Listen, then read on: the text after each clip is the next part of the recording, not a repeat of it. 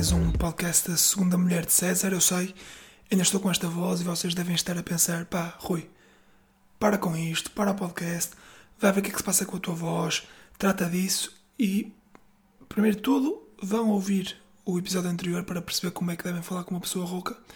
Segundo, se já o fizeram, hum, eu já estou a tratar deste assunto, já estou a ser seguido por uma médica especialista. E quando digo especialista, não estou a dizer só, ah, e tal, uma otorrina. Não, não, não. Uma otorrina especializada em rouquidão.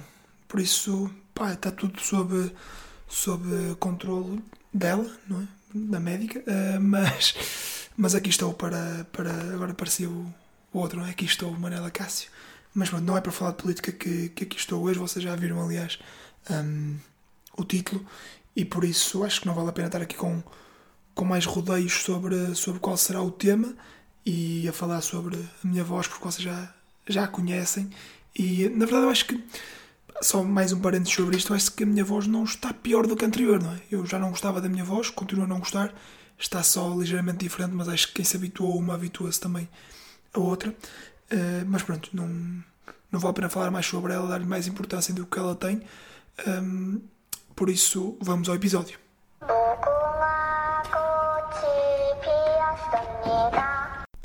Sim, senhora, Squid Game. Um, antes de mais dizer que esta série vai ser seguramente a série do ano 2021. Acho que a semelhança do que o, que o Parasita fez nos, nos Oscars, esta série coreana vai, vai limpar tudo o que for prémio de, de séries deste ano e, e, merecidamente. E pode ser já por aí que vocês começam, não é? Dizer que, que vai ser a, a série do ano. E antes de mais, antes de até de entrarem mais frases que, que possam fazer, possam dizer, aliás, uh, digo que aquele anúncio, não é? Que este episódio pode ter alguns spoilers uh, sobre a série, por isso, se não viram a série e querem ver, não, não ouçam já o episódio, vão ver a série porque realmente vale, vale bem a pena. E depois. Uh, voltem para, para ouvir o episódio se, se quiserem. Se, se não querem ver a série, ouçam o episódio porque se já não é tema de conversa nos vossos grupos, uh, vai ser, porque neste momento acho que é a série, uma das séries mais vistas de sempre da Netflix, não a mais vista de sempre, por isso é inevitável que surja como, como tema de, de conversa. Deixando este, este aviso de lado, um, aconselho-vos a começarem logo, quando, quando surge esse tema, começar logo a falar sobre os americanos, as personagens americanas na série, é tirar logo o elefante, o elefante da sala, porque realmente essa parte, essas personagens fogem muito do tom da série e, um, e tudo é péssimo nessa, nessa parte da história. Tudo, pá, os diálogos são, são péssimos, o conteúdo é mau, a relevância para a história é também pouca, por isso não, não tem nexo nenhum aquilo existir. E podem dizer isso mesmo, mas podem dizer também que, no fundo, aquilo acaba por ser, sendo uma, esta uma série coreana e feita por coreanos, é se um bocadinho a forma como os coreanos também veem os americanos, não é? Com, sem nexo, sem utilidade, sem, uh, com diálogos uh, ridículos. Pode ser também um bocadinho essa crítica que, que fazem, que querem fazer um, à série. Aliás, se for isso, está muito bem feito, atenção, porque aquilo está realmente um, ridículo, mas, mas destoa muito do resto da, da série, por isso é um elefante da sala que devem. um elefante da conversa que, que, devem, que devem tirar. Armando-me um bocadinho em. em no podcast Private Joke, não é? Fazer uma análise daquilo que é a estrutura, o argumento, a direção, tudo da série. Um, já agora, se não, se não conhecem Private Joke, vão ouvir, vale, vale muito a pena. Mas acho que a narrativa do Squid Game está, está muito bem estruturada.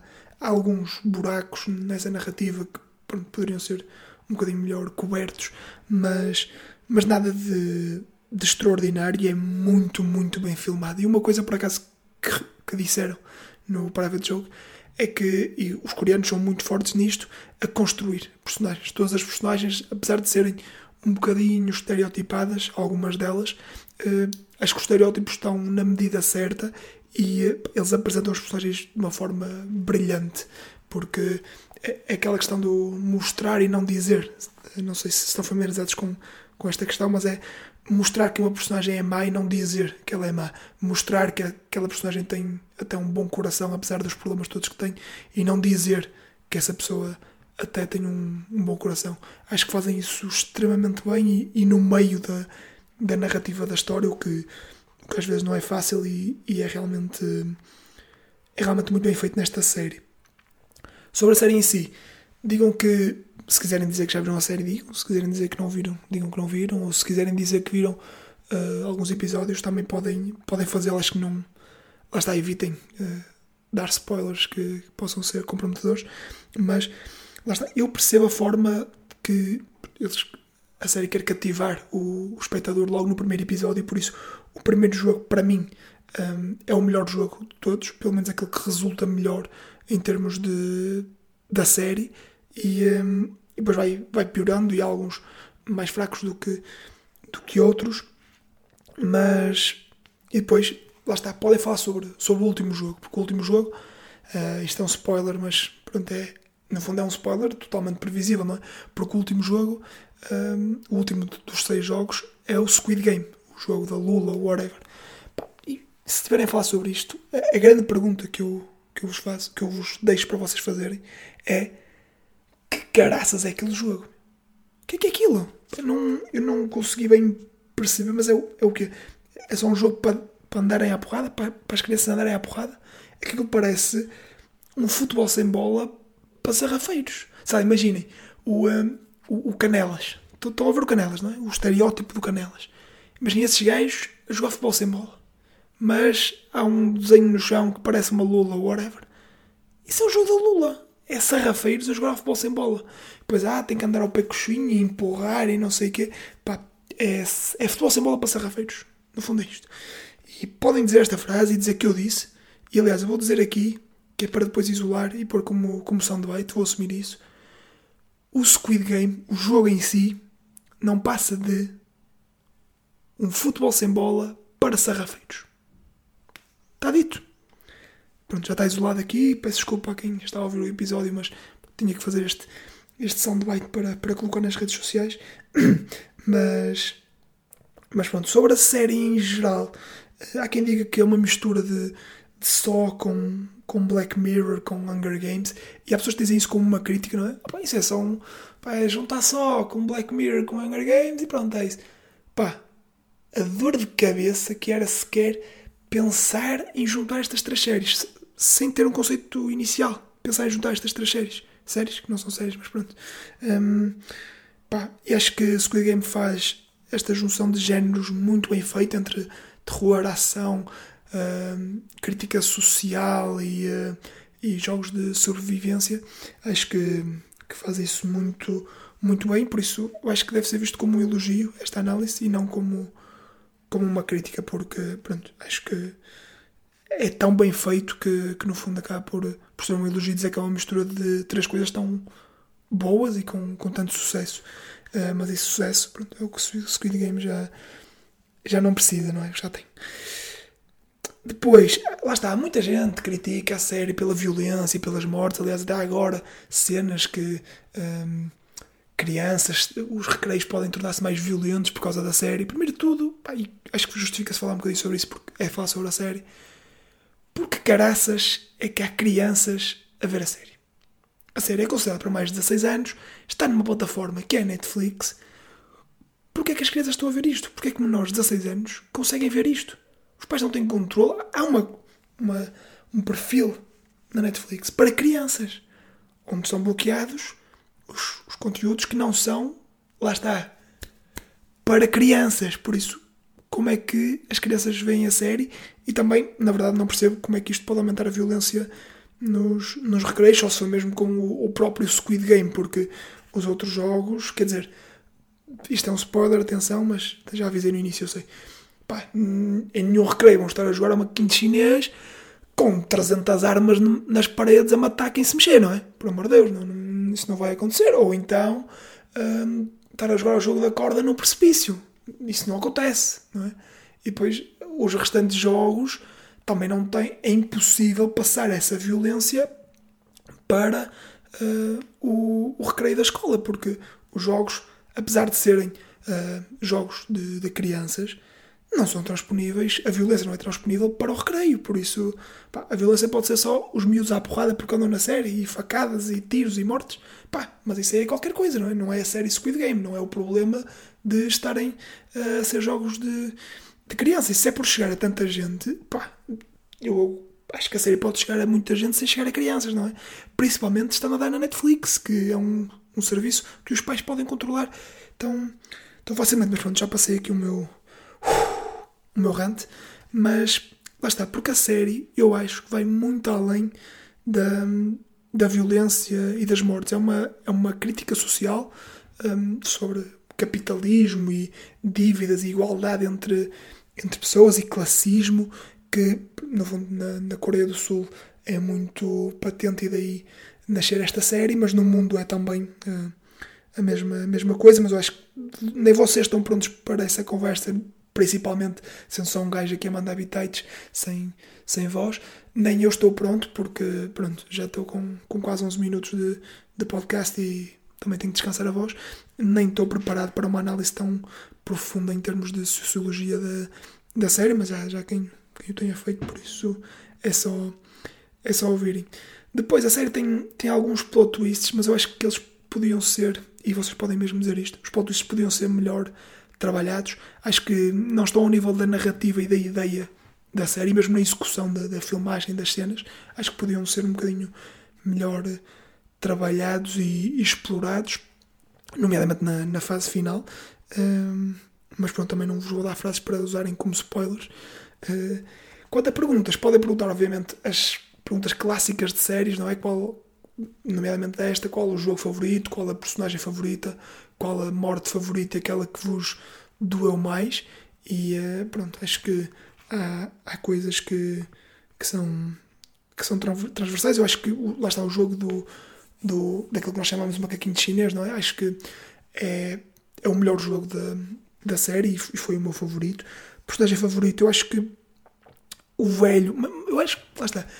Eu, eu, como vocês já ouviram noutros episódios, se ouviram os outros episódios, hum, uh, eu sou apologista das personagens principais, ou seja, eu não, não gosto muito da ideia de que de não se gostar da personagem principal porque ela é a personagem principal. Acho isso, por exemplo, no Harry Potter. Acho que o Harry Potter é uma das melhores personagens da saga, se não mesmo a melhor, e às vezes é um bocadinho menosprezado por ser a personagem principal. E aqui acho que é a mesma coisa.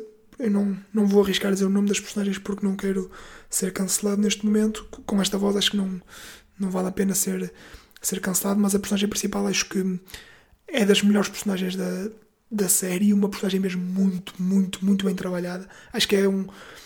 Eu acho que se em escolas de guionismo e de cinema e televisão não derem este exemplo, é estupidez, porque é uma personagem muito bem construída, com um arco narrativo muito bem estruturado e com diversas flutuações ao longo da, da série, como uma pessoa normal, não é? Que não tem só um lado bom ou um lado mau, não é? Tem sempre aquelas shades de, de, de preto e branco, não é? E acho que, reparem que estava a evitar dizer Shades of Grey porque isso vai para o outro filme, mas isso não, não vale a pena falar sobre isso, quem sabe um dia. Mas no Squid Game, lá está, eu responderia a personagem principal acho que é, é a melhor personagem da, da série, a morte que mais, que mais gostei. Pá, uh, se calhar responderia uh, quando, quando aquele casal morre junto, não é? Ela, ela mata, mata os dois, não é? Que são suicídio e homicídio no jogo da, da ponte. Uh, e a, a, morte que mais me custou, pá, não sei, acho que pá, se tiver a dizer isto, lá está é difícil também você usar estas frases porque são tudo major spoilers. Assim eu digo major spoilers. Um, a não ser que estejam a falar com, com pessoas que já viram a série. Um, mas eu, eu diria que a morte da, da rapariga. Há duas raparigas. Há três raparigas, mas há duas que são das, do lado bom, digamos assim, não é? Um, que se tornam amigas durante o jogo dos, dos Berlindes. E a morte da, da primeira rapariga que morre, ou seja, que morre no jogo do Berlinde, deixa-me um bocado. Um, não é chateado, é mesmo triste porque acho que estava ali uma relação interessante entre essas duas raparigas que acaba por uh, terminar cedo demais porque e é, lá está, mas é sempre é muito fixe essa cena porque e lá está, a série está muito bem construída nesse aspecto porque aquilo é uma relação a prazo, não é? Porque elas sabem que tem aquele tempo e que no fim uma delas vai ter que, que morrer. E ainda assim constroem uma relação muito, muito interessante entre, entre as duas e, uh, e é por isso a morte, mesmo, mesmo desenvolvendo-se ali num curto, num curto tempo, uh, reparem que não disse curto espaço-tempo, porque curto espaço-tempo é estúpido, é? é um curto tempo. Mas pronto, vocês também não estão preparados para esta, para esta conversa, eu também não, que digo sempre, curto espaço-tempo, desta vez correu bem, um, mas lá está, neste curtos, neste curtos, ai, ui, agora já me enganei, viram? Neste curto tempo conseguiram desenvolver uma, uma ligação entre as duas personagens que resulta muito bem depois na morte, passo a expressão, da, da, da personagem. Uh, o que é que eu tenho mais a dizer sobre, sobre a série? Não tenho assim muito mais. Ah, tem uma coisa que é. Pá, se vocês viram a série em inglês, uh, porquê? Aliás, esta para mim é a principal pergunta que vocês devem fazer. Viste a série em que língua? E se a pessoa disser inglês, perguntem porquê? Não faz sentido. Eu conheço, eu conheço pessoas que viram ou estão a ver a série em inglês e já lhes disse na cara. E, e se não disse, acho que, ou melhor, acho que não disse, podem estar a ouvir agora. É estúpido. É estúpido ver a série em inglês. Primeiro porque a série em coreano ganha muito mais. A, a prestação dos atores é muito, muito boa. A intensidade que eles dão a, aos diálogos é muito interessante, é brutal mesmo. E depois, se estão a ouvir inglês, vocês estão a contribuir para uma coisa que eu tenho aqui escrita a palavra, nem sequer consigo dizer, mas vou tentar, que é anglo-saxonicidade, consegui dizer, do mercado dos filmes e das séries. Pá, já o, o diretor, o realizador do Parasita, disse isso. Que os americanos, quando conseguissem passar aquela barreirazinha das legendas, queriam abrir portas a todo um novo mundo de cinema e também de séries, obviamente, um, por, por, por poderem ver coisas noutras línguas. Pá, e vocês estão igual, pá. Estão a contribuir para isso, para, essa, para esse mercado fechado em que só coisas de língua inglesa é que conseguem expandir-se a nível mundial. E vocês a ver o Parasita e o Squid Game e a Casa de Papel, por exemplo, são exceções à regra, não é? Tudo o que vemos, as melhores séries e com com mais orçamento e que chegam a mais gente, são tudo séries em inglês. E vocês estão a contribuir para isso e acho que fazem mal porque a série em coreano tem muita qualidade e os atores são extremamente bons. Aliás, como já disse, quando a série é fala em inglês, não é, pelos americanos, é que a coisa piora. Por isso, se vocês ouvirem em coreano, estão não só a ajudar o mercado internacional de filmes e séries, como também a ouvir um produto de, de maior qualidade. Para terminar, eu acho que a série funciona muito bem com, com aqueles jogos. Acho que cada jogo, apesar de uns mais do que outros e uns melhores do que outros, trazem, trazem alguma, alguma coisa nova à série, não é?